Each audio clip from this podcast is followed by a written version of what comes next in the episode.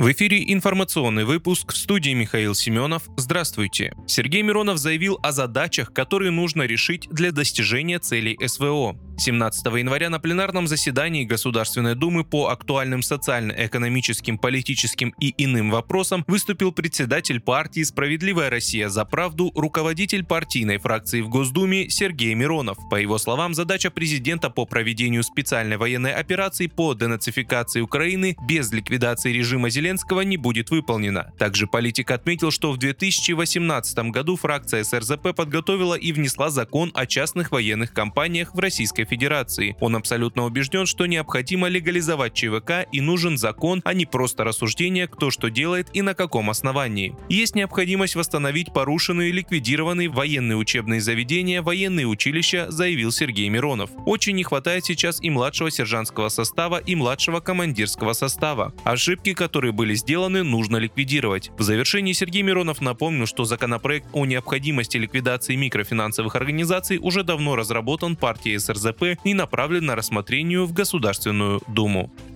При падении вертолета в Киевской области погиб министр внутренних дел Украины, сообщила нацполиция в телеграм-канале со ссылкой на своего руководителя Игоря Клименко. Всего жертвами крушения стали 16 человек, в том числе трое детей. 9 из погибших находились на борту. В больнице доставили 22 пострадавших, в том числе 10 детей. С июля 2021 года МВД Украины возглавлял Денис Монастырский. Как сообщалось, вертолет упал в городе Бровары рядом с детским садом и жилым домом. На месте работают все все специальные службы. Медведев назвал два условия для новых переговоров по Украине. Для того, чтобы переговоры между Украиной и Россией состоялись, необходимо прийти к согласию по двум правовым аспектам. Их назвал зампред Совбеза Дмитрий Медведев в телеграм-канале. Во-первых, необходимо признание результатов самоопределения народа бывших территорий Украины, которые воплощены сегодня во внутреннем праве России в ее конституции. И во-вторых, выработка специальных международных норм, рассчитанных на сложившуюся ситуацию и будущие международные отношения, написал политик. По словам Медведева, говоря о ведении переговоров, политики вспоминают принципы международного права как основу для их ведения. При этом существует проблема их толкования. В частности, по мнению политика, как минимум два из семи принципов из устава ООН понимаются Россией и враждебными ей государствами по-разному. Это принцип самоопределения наций в части бывших республик Донбасса и других бывших территорий Украины и принцип добросовестного исполнения международных обязательств в части Минских соглашений, уточнил Медведев.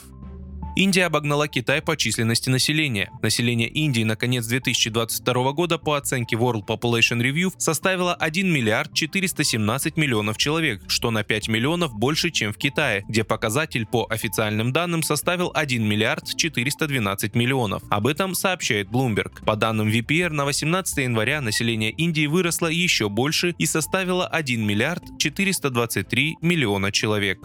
Вы слушали информационный выпуск. Оставайтесь на справедливом радио.